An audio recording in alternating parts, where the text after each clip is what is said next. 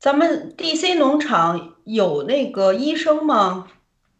有配药的医生吗？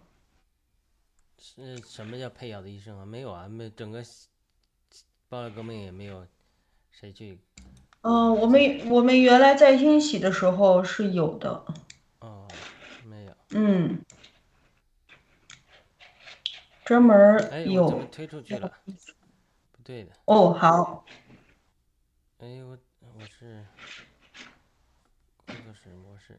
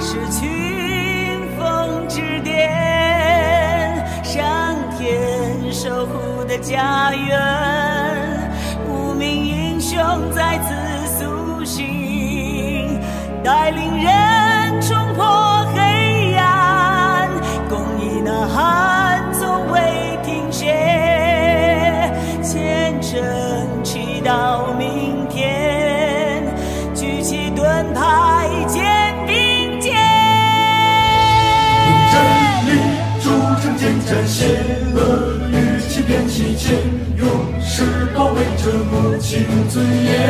让热血激情春让生命正永恒，华夏儿女歌心声。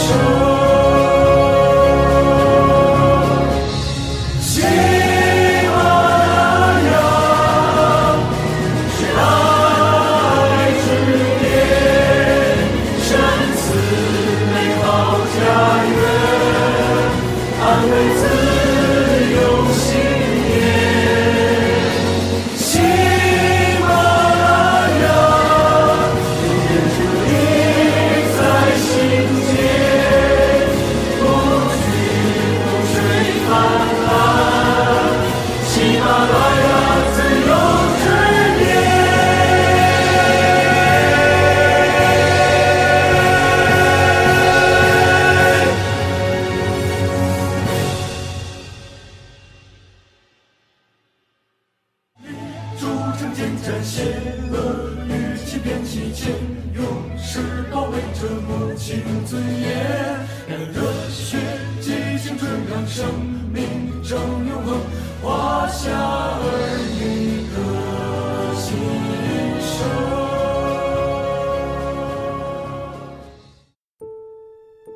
there's always that Midwestern work ethic that you've heard about. Because I grew up in a family of nine, it was honed even more because we had to work.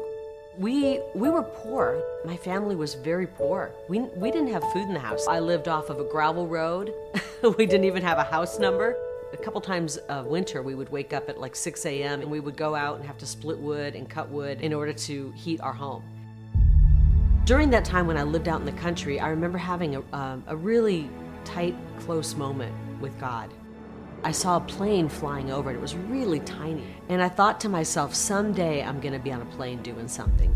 And I had this this God moment where it was almost like God said to me, You are going to be on a plane. You're going to go places. You're going to do something big. You and I have a rendezvous with destiny. Ronald Reagan was my hero, and he is the reason that I registered the day I turned 18 as a Republican. I look at that college degree at the University of Iowa. It wasn't an Ivy League school, but I worked hard for every single course I took and worked my way through college. Working as a janitor in a drug treatment center where people are coming straight from prison to go through drug treatment. I learned how to use the big floor waxer. I mean, I can I can run a janitorial crew very well. I started my career at the same station that Ronald Reagan was at. I got my first on-air job and I was there for about a year and a half and I got a call from Phoenix. And let's go to Kerry Lake. I am taking you along here in Arizona. And I just fell in love with Arizona. And the people fell in love with me too. Carrie Lake, known in Arizona as a charismatic newscaster, He's a lion, hear him roar. a staple on Phoenix TVs for more than two decades. This was back when people did tune in. They tuned into the news at 5. It was based on trust. And friendship. I felt so blessed having a 27 year career covering this beautiful state and the great people of Arizona. And I, I treasured my career and that job. It meant the world to me for all of those years. But like so many Arizonans, and frankly, so many Americans, I woke up to a lot of reality during COVID. I realized that there was an agenda being pushed by the media. And this, is, extremely dangerous to our democracy. And I didn't want to be part of that agenda. I know this job has gone from being a job I love to feeling like it was unethical and biased to being completely immoral. The hang up for me was walking away from a big salary. I remember um, sitting at my at my desk in my office and I just was praying to God about it and I took the Bible and I just opened it up. 1 Timothy chapter 6 verse 7. You bring nothing into this world and you take nothing out of this world. And I remember getting the message loud and clear. Okay, message received, God, I got it. You want me to go. And right then and there, I decided I'm leaving my career. I don't like the direction it's going. And I wake up the next morning and my phone was practically hot to the touch. Many people said, You've given me the courage. You've given me the strength to show that kind of courage. All of those thousands, literally tens of thousands of messages, one common thread that I kept getting from the people of Arizona was Would you please consider running for office? Okay. The next governor of Arizona, Lake. We are a red state. We are a Wild West state. And we demand common sense, not communism. It can go right back across to California. We don't want it. It's funny, I think that job, janitor, might be the job that prepares me most for politics. If You want to keep pushing propaganda, your days are numbered. Because the people don't like what you guys are peddling. I'm not afraid of the fake news. I'm not afraid of the globalists. It is no longer the party of warmongers. Wake up, Joe. We will rip them to shreds before they get their hands on our kids. We're going to lift everybody up. We will never stop fighting for the unborn. Carrie Lake is strong. I'm not afraid of the cartels. Arizona, we got to save ourselves. Day one, we declare an invasion on our southern border. There will be no mandates and no lockdowns to restore quality of life to Arizona. For our students after 10th grade, they decide if they're going to go to college or learn a trade and be able to get the jobs that are out there. I will be working for you. You will be the boss. Arizona, I love every one of you. God bless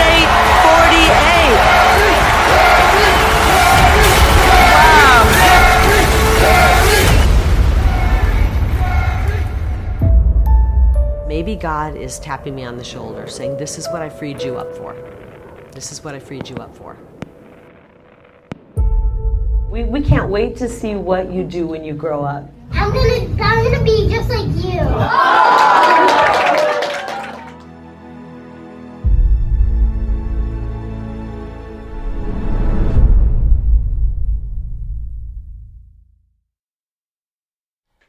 好的，欢迎呃收看《雅鲁有约》。今天我们呃呃这个和圣地亚哥一起，我们讨论一个话题：从基督徒参政看美国的中期选举。当然，我们开始要声明，我们不是在谈，呃，共和党和民主党党争问题，而是在从一个特别的角度，是在看这些选举中，美国参与选举中，呃，基督徒积极参政的这个情形是一个非常好的一个趋势。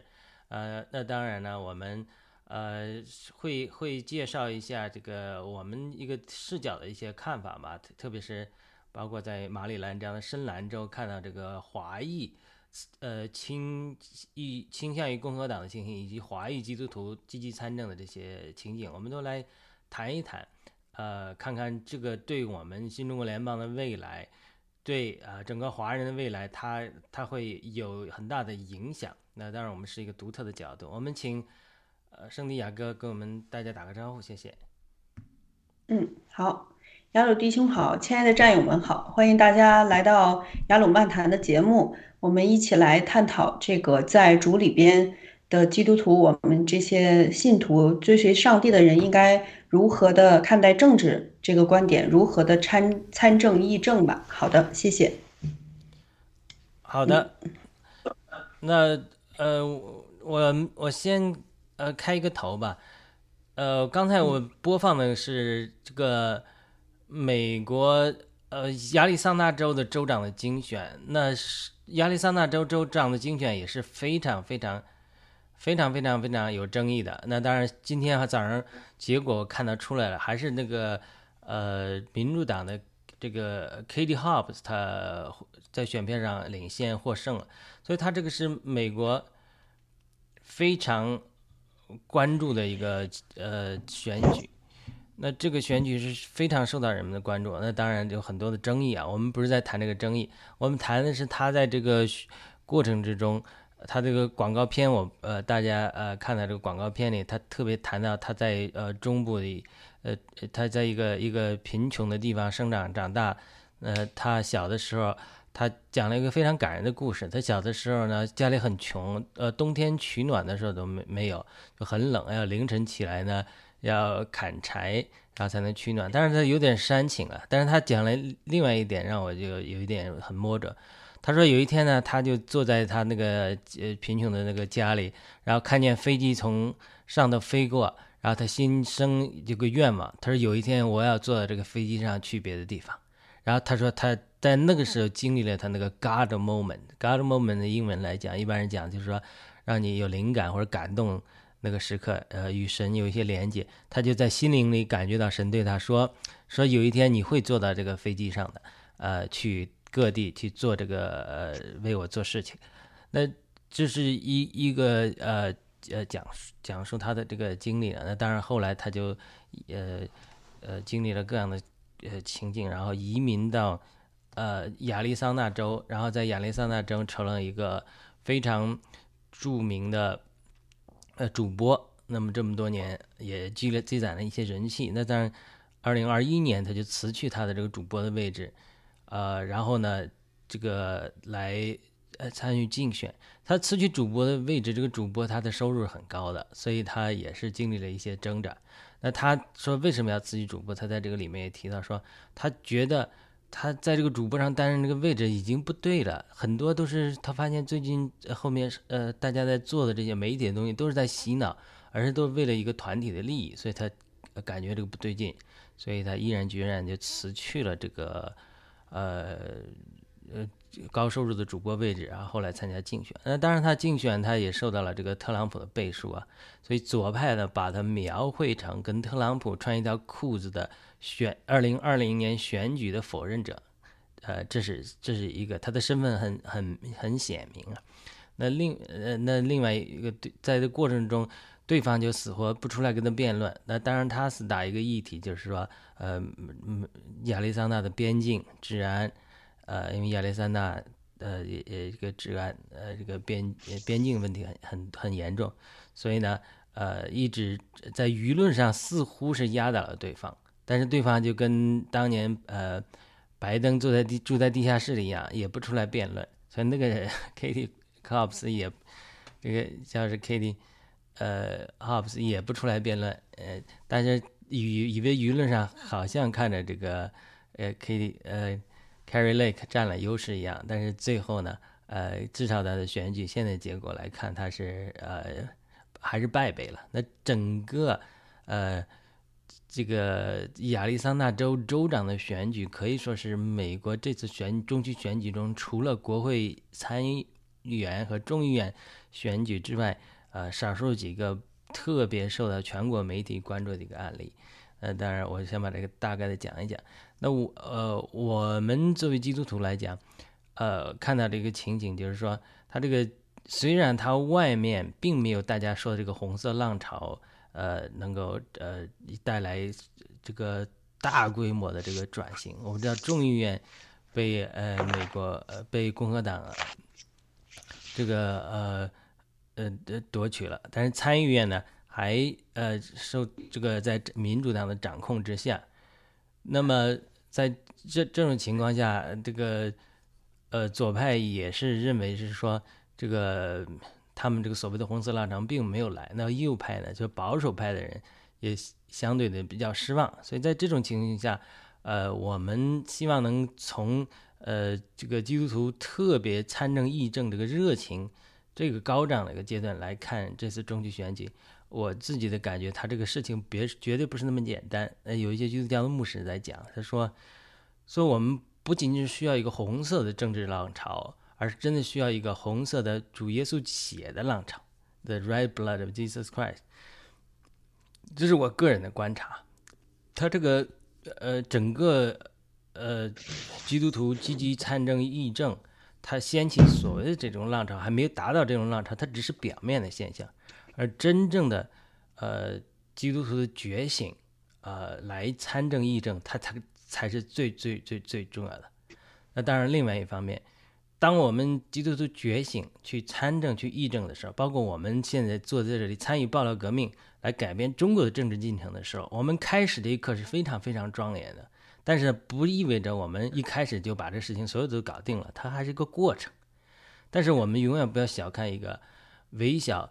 呃，微小的起头，所以我我我感个人感觉，它美国社会在发生一个巨变的过程之中，虽然没有所谓的外面的红色浪潮，但是这个人民的觉醒，特别是基督徒的觉醒，基督徒的积极的参政议政，一定会将来来改变的。那同样，这也说明另外一个事实，就是说，你真正的你你呃，不管他所谓 Carry Lake，他这边共和党人们怎么宣宣这个。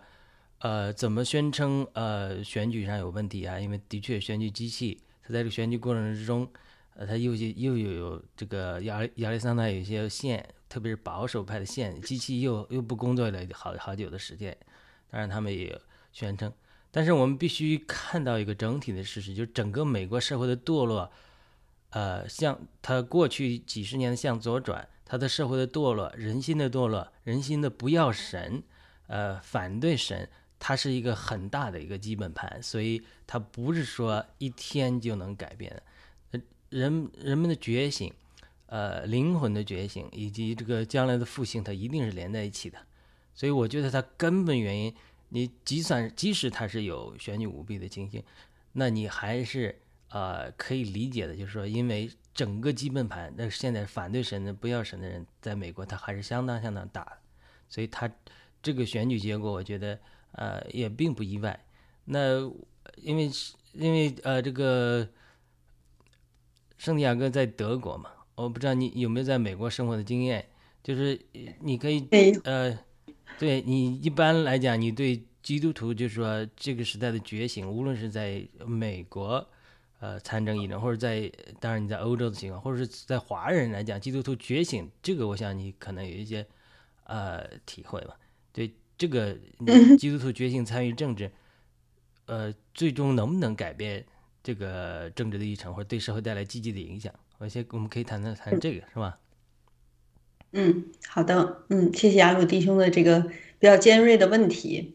那先从这个这个问题开始谈起吧。我我呢，个人没有就是在美国生活的经验，呃，但是就是参加爆料革命呢，呃，加入农场，那就遇到呃各个国家的战友。那其实感受还是挺一致的，就是我们华人无论是在德国也好，在美国也好，参政议就别说议政了，就是这个参政的这个意识几乎都还没有没没有被兴起，可以这么讲。然后，嗯，回答直接回答雅鲁弟兄的问题，就是能不能我我相不相信，就是我们基督徒的，呃呃，做一点一滴的事情，可不可以改变？我个人认为一定会改变的，不是因为我们基督徒有多么的厉害，而是这个世界呢，归根结底它还是属于上帝的。所以，嗯，套用郭文贵先生的一句话，就是在这个，嗯，就是这个短片带来的，呃，基督徒开始非常积极的参与政治，然后投投身其中去做事情，一切都只是开始。但是我个人觉得，当然开始，嗯。就是感觉不到什么变化吧，可以这么讲。但是呢，它的就是这个效果肯定是存在的，可能过一段时间我们才能感觉得到。那就是在回应雅鲁弟兄刚才谈到的，就是这个世界美国向左转，嗯，就是嗯，其实就是离弃神了。说白了，其实我个人是特别不喜欢，就是政治上的这些词汇是非常模糊不清的。呃，左是什么？代表什么？哈，其实人们很多人呢，都是都是说着这个这一些个词汇，但是他不把内容说出来，我觉得这个也是，就是这个这个世界呢离弃神狡猾的地方。他不说我们左，我们左要做什么，我们的观点是什么哈，他就用这种左和右来给你贴一个标签儿。其实我在我看来呢，保守，比如说在德国，我们那个呃，二零应该是二零一九年八月份的时候，德国就是爆料革命的战友呢参加过一次大的游行，然后当地的媒体呢就是呃就相当于中央二套二套吧，就称我们是极端反共主义者，呃，所以说就是说我们是极端反共，然后呢跟呃试图呢说。盖特呢，在德国有有有一些德语的，就是盖特上面的这个账号呢，就就就把就认为说盖特是跟德国的极右翼连在一起。那那大家比较清楚的常识就是极右翼，德国人是非常怕这个词汇的，因为毕竟他打过两次世界大战。那人们世界上对他最大的指责就是他的民族主义。那极右翼的。的最极端的程度呢，就变成民主主义者了。所以说，就是嗯，等就是任何的一个媒体平台，如果跟右翼或者极右翼挂在一起，那就等于非常危险了。所以说，嗯，就是这个世界应该把这个左啊代表什么意思，右代表什么意思？比如说，他们很少提说保守就是等就是呃，基本上等于说这些人是非常相信圣经的。非常就是遵守、愿意遵守上帝的道的一群人，来来就是说坚持用上帝的道的这种方式去生活的这么一群人，叫做右翼或者叫做保守。而现在呢，就是用这种右呢取而代之了。那其实很多的年轻人并不知道这个右是什么意思，然后呢，政治家呢就给他贴上个标签儿，就是民族主义者，其实并不是的。德国和美国其实挺像的，德国坊间这个就是说。左的这种思想也是很明显的，就是在在嗯，大部分的人呃，工作的同事啊，大家比如说呃，比较支持打胎呀，比如说母亲可以可以决定这个孩子的生命啊，可以决定这个打胎的权利呀，这这和美国的就说这个嗯嗯，就说左派吧，还是挺挺像的。然后呢？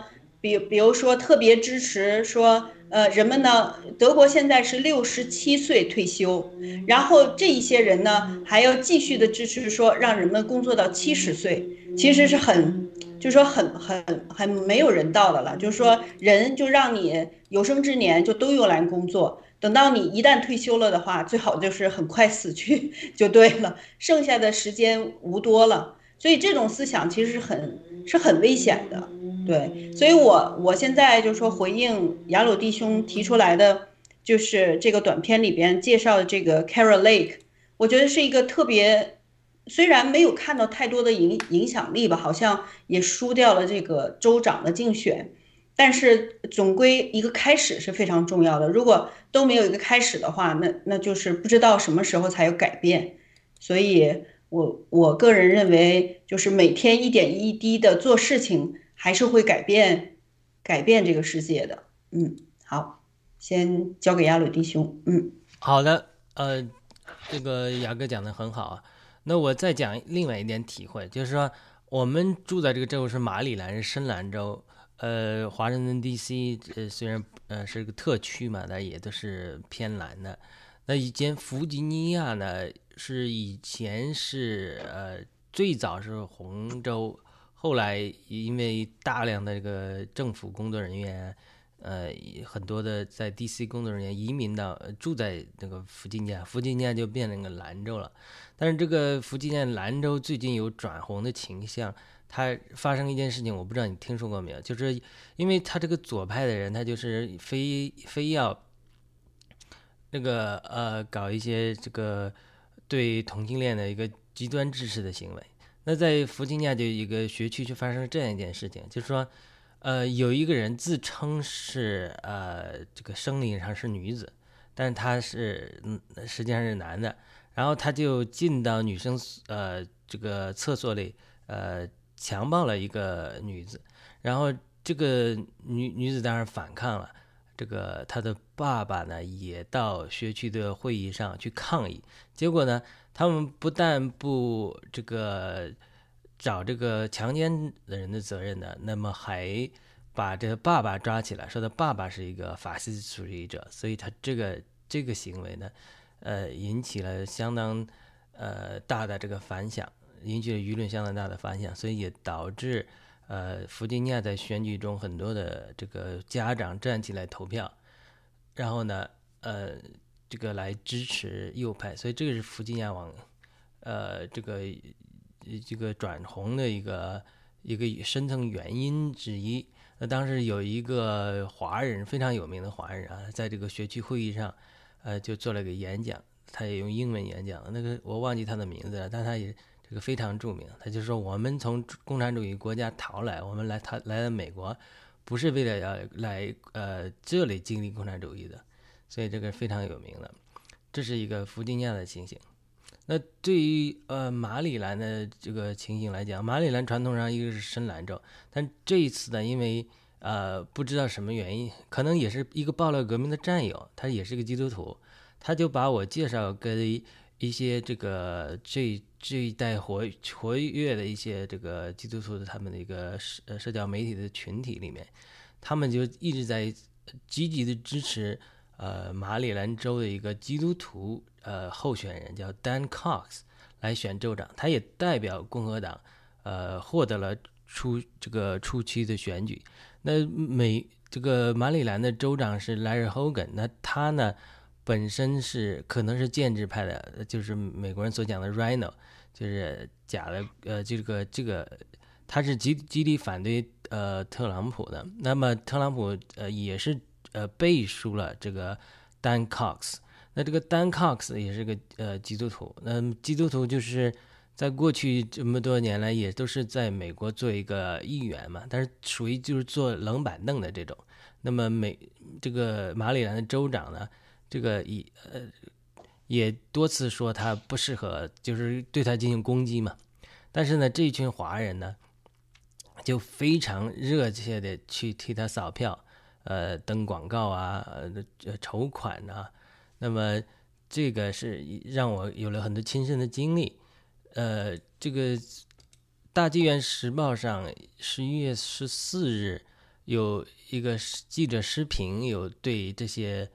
呃，马里兰参与选举，呃，参与这个共和党预公选举的这些呃一些华人，特别是华人基督徒，有了一些采访。他讲了一呃，我不知道这个是不是基督徒啊，但是讲了这个一些雪莉啊等人，这个为他们呃 Dan Cox 这种等助选的工作，呃，也是呃讲的非常好的。那么他们的观点就是说，呃。这个雪莉说，二零二零年后，支持共和党的华裔都公开站出来，政治热情高涨。他他们呃说，他们扫这个扫了很多十几家中文学校，说百分之八九十的华人家长都是支持共和党。那支持我在那个基督徒那个群里看到他们也是去这么去做的，所以呢，呃，一直去扫街啊，做做了很多义工的工作。那当然，他选举结果最终还是以这个，呃，黑人这个 Westmore 百分之六十二五的二十六二二点五的选票获胜了。那 Dan Cox 还是百分之三十四点五的选票失利了。但是即使在这样一个深蓝州，呃，基督徒的候选人失利的情况下，我看到这些至少看到华人的基督徒团结起来。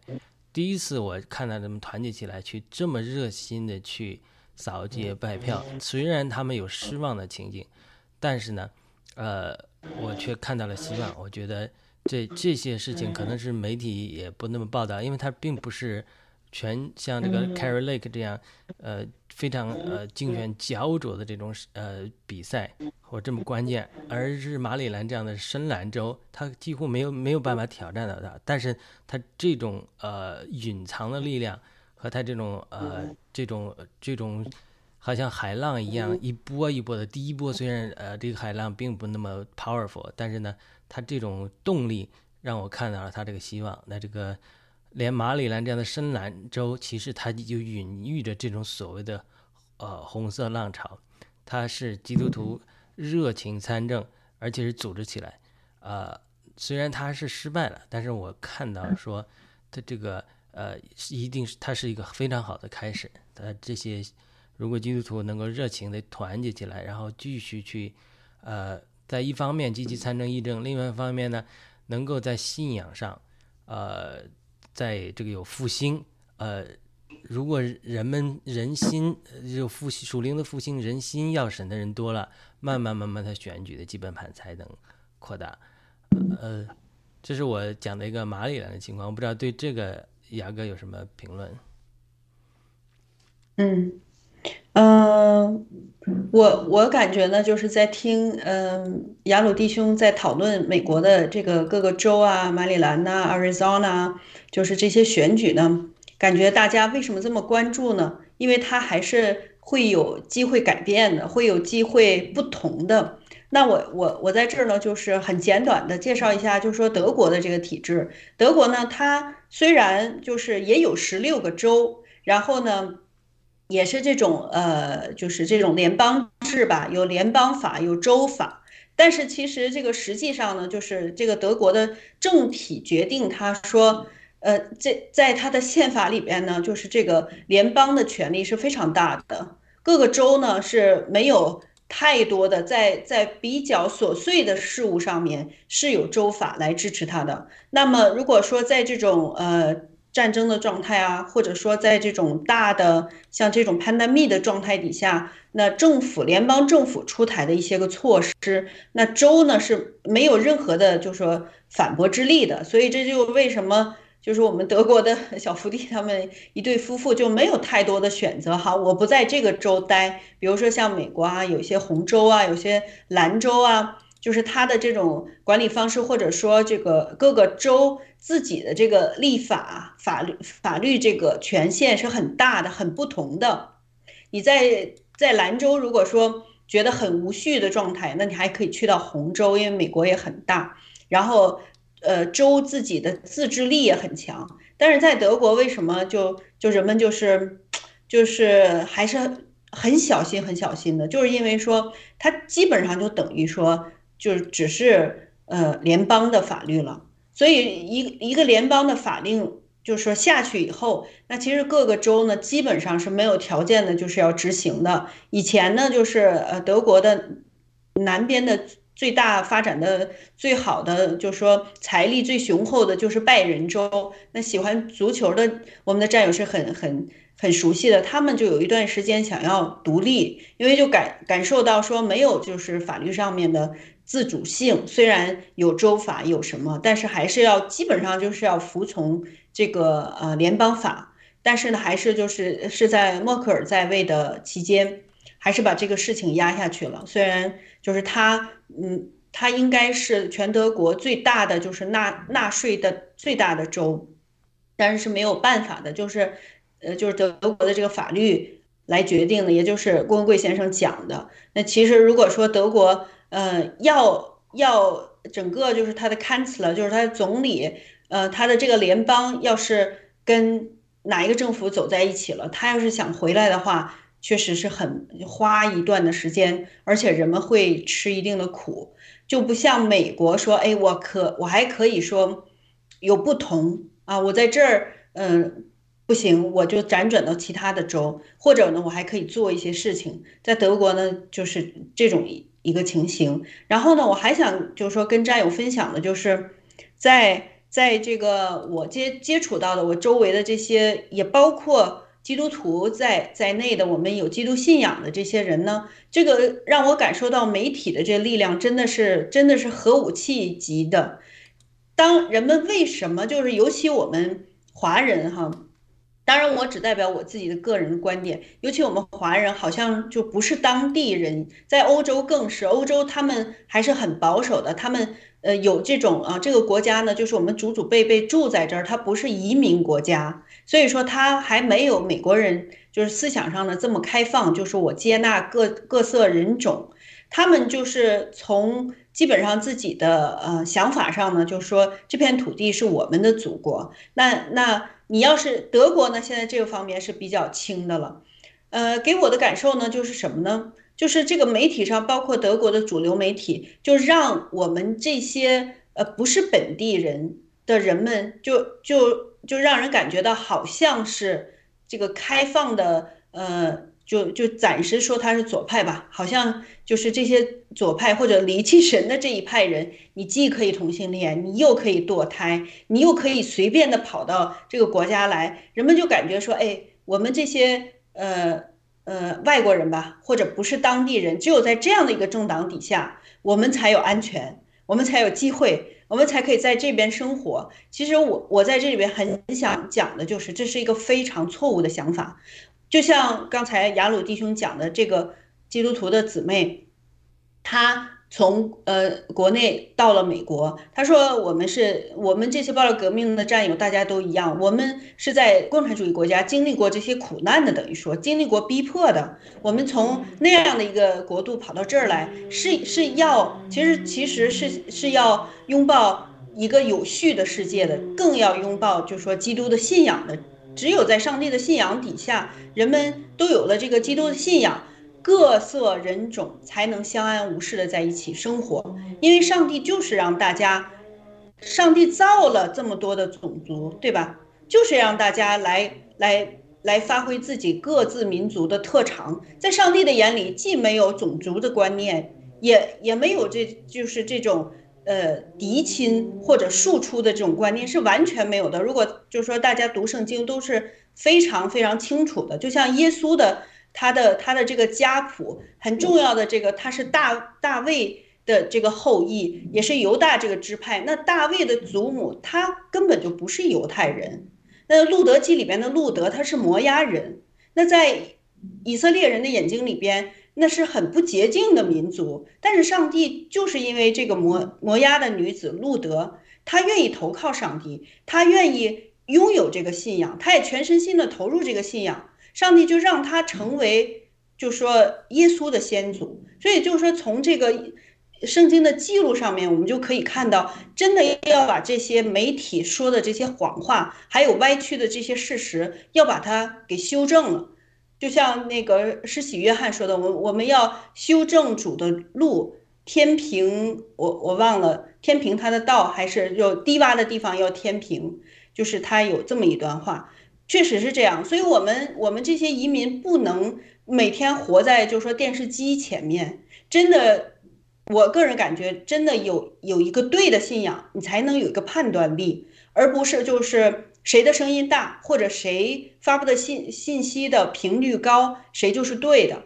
所以说，当我跟我们的就是说基督徒的这些弟兄姐妹来谈论这些事情的时候，他们很担心的就是，我们如果选择了保守党。那我们可不可以在这儿相安无事的生活呢？当然是可以的。其实，就是说这些保守信上帝的人，我们大家跟他们接触都非常知道，他们是很爱人的。他们不但爱他们自己民族的人，他们也爱其他民族的人，因为这是上帝的大使命。也正是因为这些人才把福音传到了世界各地，传给了我们华人。所以我们要把这个是这个思路要要理清楚了。不是像媒体上讲的，呃，你什么都可以做，你什么什么，呃，秩序都没有，一个无序的状态的世界，大家可以在这里边生活，任何人都没有任都没有安全，无论你是当地人也好，你是移民也好，你你你是，呃，早来的晚来的，迟早就是这种思想，全球主义的思想，也可以叫共产主义的思想，就是敌对上帝的这个思想，让每个人都没有安全。没有任何的一个规律可以遵循，可以保护你的。像雅鲁弟兄一开始他讲的说，呃，就是呃呃嗯，我也听说了，就说左派的这些州好像是看上去对人非常的尊重，尊对人的尊重。其实自由，什么叫自由？就是不该做的事情，我可以有能力不去做，这个才叫自由，而不是说我认为。我想做什么，我就可以做什么。你不能来说我，你来说我，你就是歧视我，你你你就是反对我。这是我觉得这是无稽之谈了。我我的朋友他也去到美国读神学，他当时就是几年以前，应该是五年以前跟我讲说，他在美国读神学的时候，这个他所在的州就有这样的事儿发生，是公立的高中就有这样的事情发生，我就觉得特别大跌眼镜，因为那个时候德国还没有这个样子。他说你不用来在乎你是物理上面是一个男生还是一个女生，你认为你是女生的话，你就可以去女的卫生间。我觉得这个世界都乱乱成这个样子了，所以说就像我们。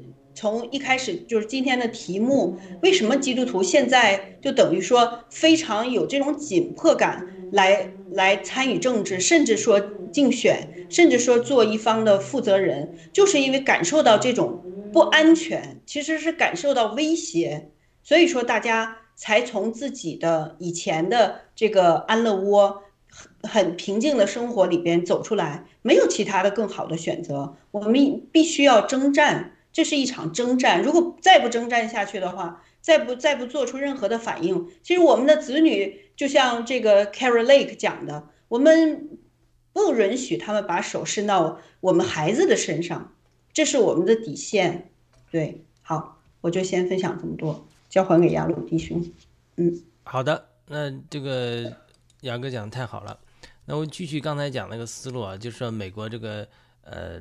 不同的州有不同的这个呃倾向，然后人们有选择迁徙的自由，呃，这是呃一个情形。但是美国这种情形可能会不断的持续去这样变化，就是可能有些州蓝的越蓝，有些州红的越红，因为很多的人从纽约搬到佛罗里达去，也有很多人从加州搬到德州去，连这个马斯克他的。工厂总那个特斯拉总部也从加州搬到了德州，所以它这个是，呃，这一是一个倾向。我们知道，在启示录旧约呃新约启示录最后的时候，呃，耶稣有审判列国，有一些是当做绵羊，就是支持神支持神的选民呢，在当做绵羊；有些是反对呃神反对神的选民呢，当做山羊。所以国家有绵羊的国家和山羊的国家，就是。这是世界上现在整个趋势下，就各个国家内部都有正义的力量，都有邪恶的力量。那这两派力量交力的结果，就是最终决定这个人、这个国家成为绵羊国家、山羊国家。那我们知道，中国表面上看是啊，独裁政治在当道，但是呢，其实我们这个正义的力量在聚集，有信仰的人量力量在聚集，我们在呃。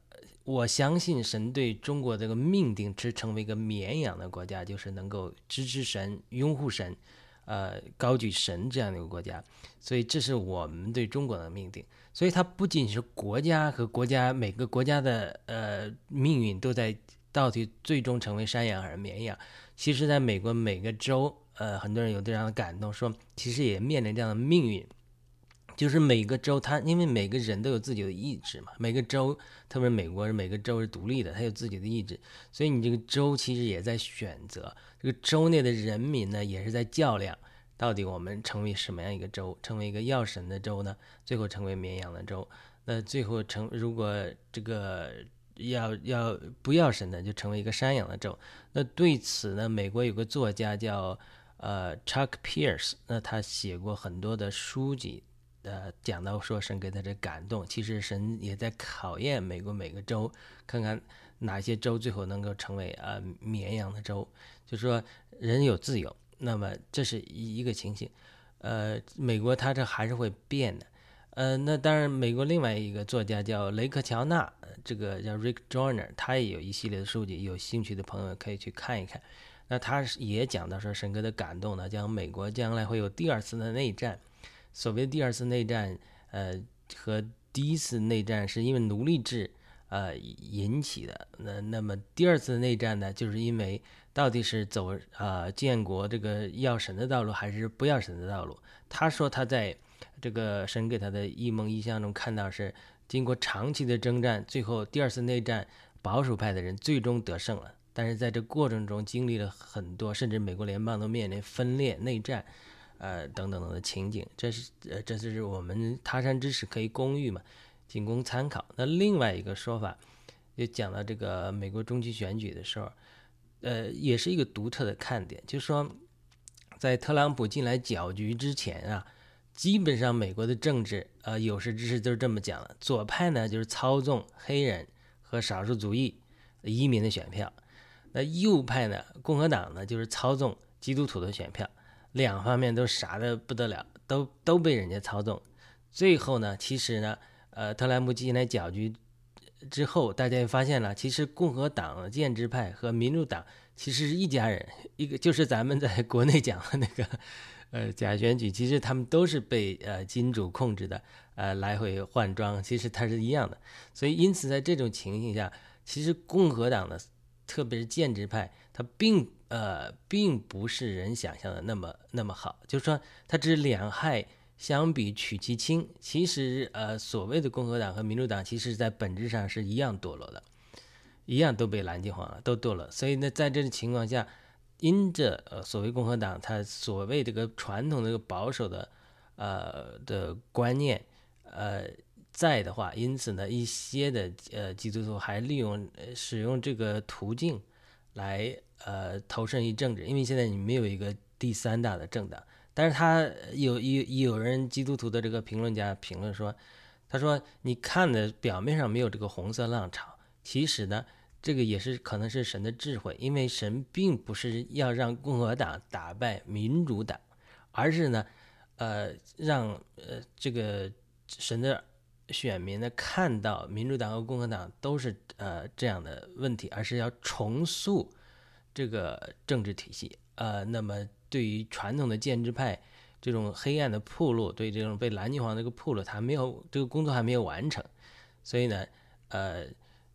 这这个基督徒呃评论家他的评论说，他说虽然没有红色的浪潮，呃，共和党并没有取得他所要的胜利，但是他感觉到这个基督徒就是人民神的百姓在呃取得胜利，因为这就是我我提提出的一个一个一个角度嘛，也听到一个角度，就是说看上去中期选举并没有所谓的红色浪潮。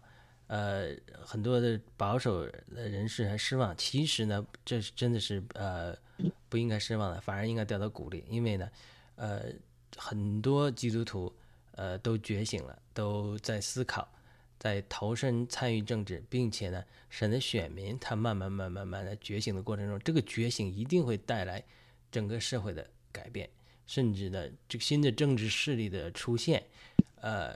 传统的两党的这种，呃你来我往，这个可能并不是下一个阶段的这个呃政治常态。当然，这个是任何人都不知道啊。所以，这个就是说，呃，新的政治形态、新的政治人物、新的政治生态，它在形成中。而这一切都取决于人民的觉醒，特别是基督徒觉醒，能够参与政治。过去几十年的教导的教会的一个教导就是说，教会是教会，教会是属天的，我们是要追求属属灵的国，不要在地上参与任何这个政治的东西，属太肮脏了，而我们要专注于这个属灵的国家。但是呢，他们慢慢，嗯，这个这是过去传统的教导，但是过最近几十年又出来一个新的这个所谓的。呃，新兴呃，这个教会里面一个新兴的理论叫七座山理论，我不知道你听过没有？嗯，你说说看。七座山理论，它就是讲的说，他说其实七座山理论就是近几十年来非常流行的，特别是在新呃这个灵运动中流行流行的，就是说，它其实是是讲的说，神要基督徒在山上做光，在城上做光，不要放在斗底下。他就把基督徒的这个影响的领域分作七个山。政治、经济、宗教、军事、教育，呃，这个娱乐，呃，等等等，就是特别重要。他就是，特别是针对呃美国基督徒对于这几个七座山的领域的呃影响力衰微、放弃了之后，让左派占据之后，他们总结的，就是说，呃，大家从娱乐领域来讲，呃，我们知道娱乐领域很多都是同性恋在，呃，或者说这个。左派在把持这个，呃，这些娱娱乐娱乐产业。就最初很多基督徒这么教导说啊，这些娱乐这些世俗的我们不要去管，所以就慢慢放弃了这个影响力。那放弃了影响力之后，慢慢慢慢就是呃，反对神的人掌掌握了这个影响力，因此呢，他们就呃就给基督徒带来很大的难处。到了美国现在这个情景中，连你不卖蛋糕给同性恋的人，或者说你在呃祷告都都受到逼迫了，所以这也导致了美国基督徒觉醒。近是近几十年来一直在传讲这个七座山的理论，就是说基督徒应该积极参与政治、宗教。就是这七所谓的七座山，就是说不是每个人都被呼吁参与政治的，而是呢每个人可能被神呼召，呃或者赐给你恩赐来去呃所谓的占领这七座山头中的一座或者两座。有的人神可能不是让你参与政治，而是你是在娱乐界里能够有影响力，呃通过唱歌或者你占领影响力之后，你也可以为主做见证。所以这个慢慢慢慢就成了一个特别是比较呃这个。新兴的呃复复兴的教会的这个里面的一个主流的思潮，所以这也是推动美国基督教，呃，特别是林恩运动中，或者说比较呃这个接受这些教导的人的教会积极参与政治的一个思想的来源或者个理论基础。他们认为是说，我们基督徒在地上。虽然不应该活在世界里，但是我们应该去积极的在世界各个岗位上，政治、经济、军事、宗教、教育，呃，特别是因为我们忽视对教育和娱乐领域的媒体的的这个掌控，造成了媒体、娱乐和教育完全被呃失控。所以，特别是呃教育，从七十年代之后，他们马克思主义。失败之后，他们就在西方的，他们就侵占呃教育领域，然后逐渐给孩子洗脑，然后把圣经、把信仰挤出教育，所以这个是基督徒在觉醒。因此，他这个基督徒这个草根运动，很多我们都没有看到，就是在各个基层的选区啊，我们这儿也有基督徒参与，呃州议员的选举，基督徒的学学区去从学区开始选举开始，他是像呃这个。呃，班农先生讲的，他是从基层开始的。那这个基层的开始的努力，他不是一天就能一蹴而就的，而是慢慢慢慢，一定会带来一个飞跃的。但是这种理论，对有兴趣的朋友们，如果没有了解，可以去呃研究一下，叫 Seven Mountain Theory 七座山理论。这就是我们。基督徒他在慢慢在思想上转变过来了之后，他他慢慢慢慢才能推动这种呃不光是参政议政，而在教育、媒体、呃这个医学，你看我们这个医学也是这样，所以各个领域能够占据影响力，然后能够做光来照耀这整个山，才能改变这个社会，这是一个非常好的一个理论。嗯，呃。我不知道你对这个七座山理论有什么评论，或者刚才我讲的，嗯，这个理论我是听过，但是没有听过就像你讲的这么具体。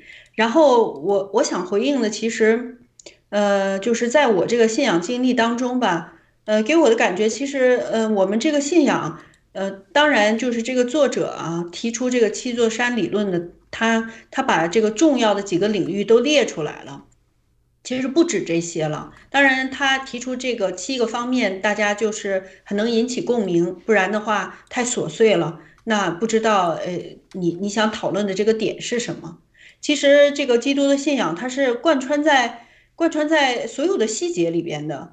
我我今天也在也在也在想这个事情。其实我们一整天每一个人的都在做大大小小的决定和选择。每一个每一个时间点上都在说啊，我做这个事情，我不做那个事情，什么是我的优先次序？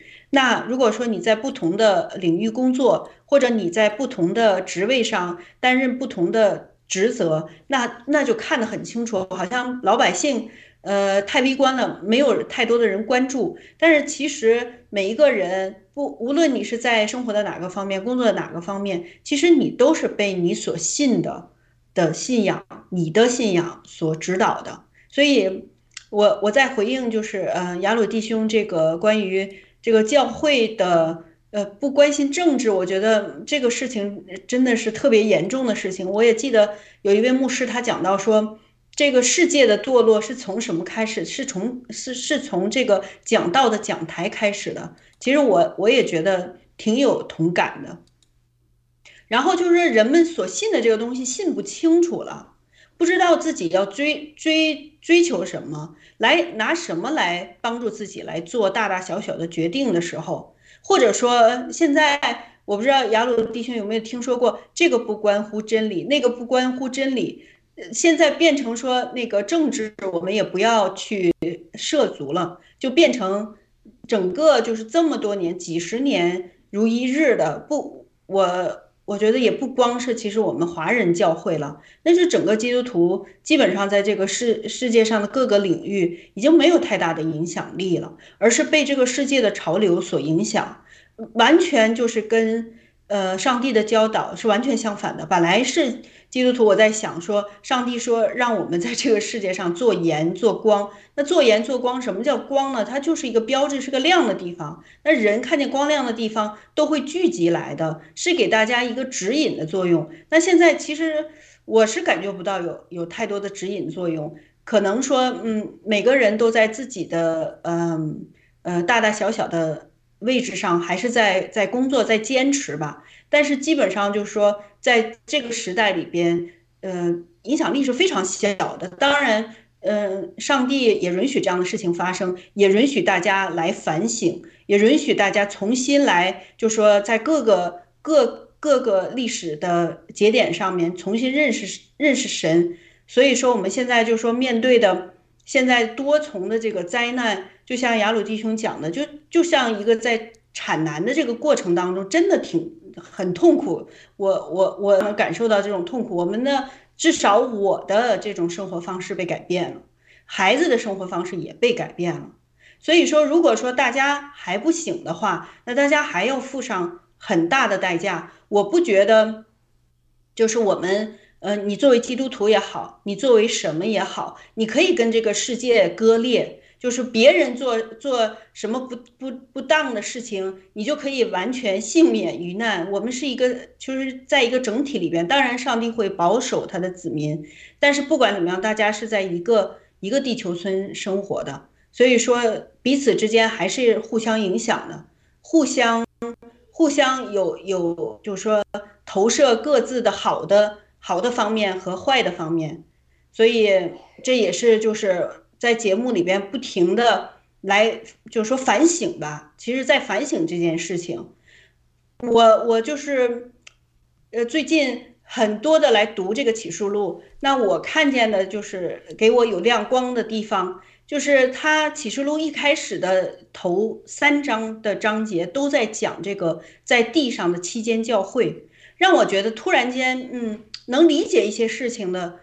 一个点就是在这个教会里边，在神的国度里边，在这个期间教会里边，居然他有撒旦的座位，所以这个是我我我觉得我的思路被改变的。也就是说，这个魔鬼他是实实在在存在的，而且他首先攻击的就是上帝的信仰和他的教会，所以他用各种各样的方法来削弱这个教会的影响力，比如说。你别参与政治，其实你不参与政治的话，就等于说你你这一群人就是出事了。你在这个世界上虽然你工作，但是你其实基本上就是一个空壳，你根本没有办法行公义、好怜悯，你你也不分辨善恶，你对这些这些呃政客们所做的恶事，或者在打的这些非人道的这些，当然没有一个。征战是是人道的了哈，大部分情况下就是这种侵略战争，你都没有一个反应的话，那这个信仰就等于说毫无意义了。你称自己是什么或者信什么，其实没有什么太大的意义。所以这就是今天为什么温贵先生倡导的这个爆料革命，就是能呼唤这么多人的心灵。大家一听就知道说，哎，他讲的是真实的，他说的是对的，他是他是他是诚实无伪的。所以才有这么多人，就是等于说抛家，也不是说抛家舍业，就等于说把拿着命跟跟他在一起来来打这场仗，就是这个原因。所以就像我们今天的这个题目，就是一点一点的被唤醒，走的就是太太弯了吧，然后太远了吧，然后就是把把把上帝的这个教导，重要的教导都已经想不起来了。然后就就变成今天这个样子，也很多的基督徒也好，很多的基督徒的牧师也好，也都打了疫苗。那我就觉得说，这其实是一个生死的选择。那那在你生死的抉择的时候，才能看出来你信仰在你生生命当中的作用。如果说你在你生死抉择毫无作用的话，那我就觉得我们这个信仰确实要要重新反省，就是哪里出了问题，让我们毫无判断力，然后就这样随着世界的潮流这样去走。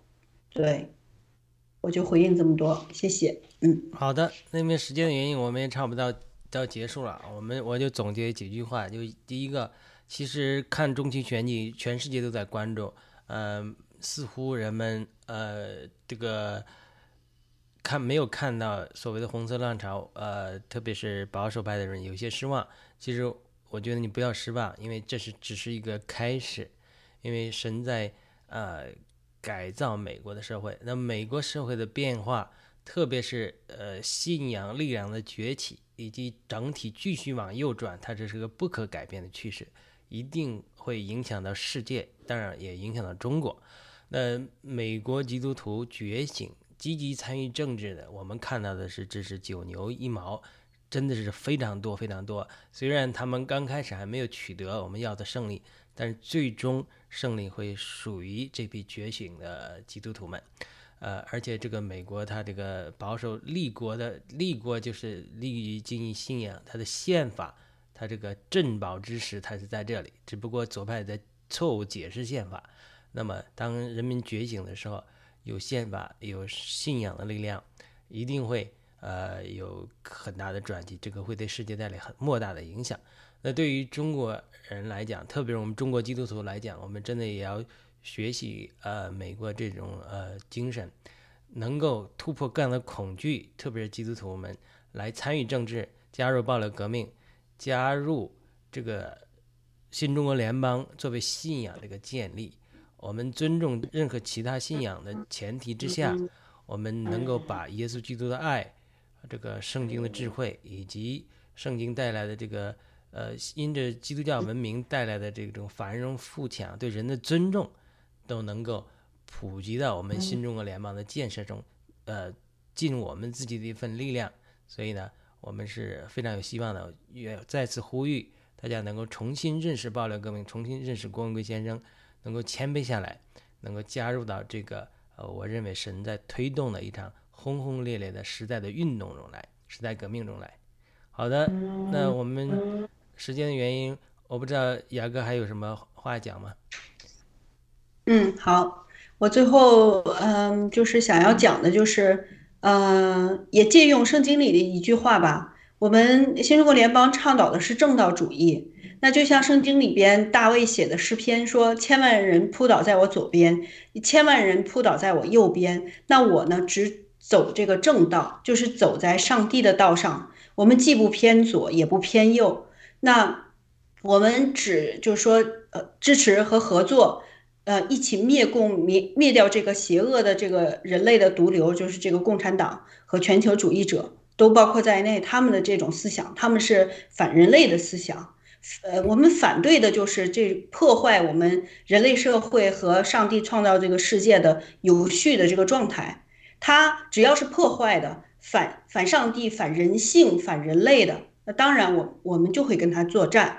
而而不是说我们支持哪一个党派，反对哪一个党派。我们他他如果说嗯去跟我们一起灭共，那我们就是盟友，我们就站在一起合作。如果说他跟这个邪恶的呃党派走在一起，中共走在一起，那我们就就是我们的对立面，我们就一起作战。好，我就回应这么多，谢谢。好的，太好了。我们不仅呃新中联邦是超越党派，不参与。呃，这个美国的国内政治，那我呃，我们今天讲的一个主题也是作为基督徒来讲，也是要超越党派来看神的力量在崛起，呃，信徒的基督徒的力量在崛起，而且正义的力量一定会得胜。好的，非常感谢圣地亚哥，今天我们就时间就到这里，我。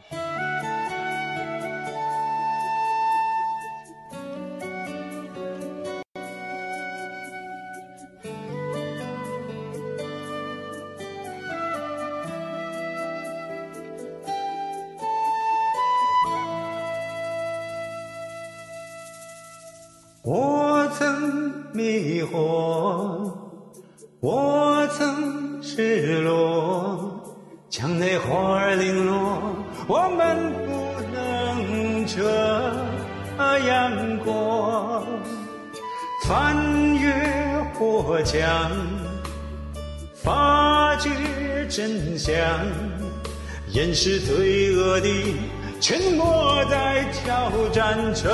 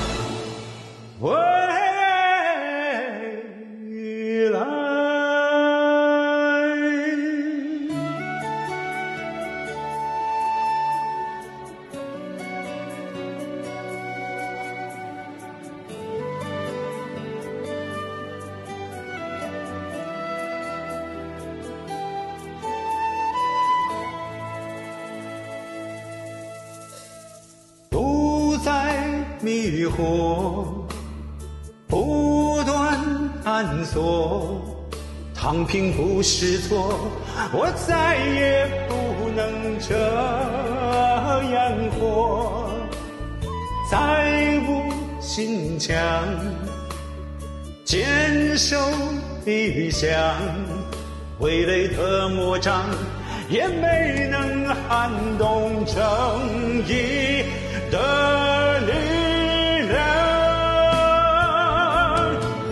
远离苦难，为正义呼喊，爱和良知，醒来都不晚。新的一代。你我站出来，携手灭共，创造新的未来。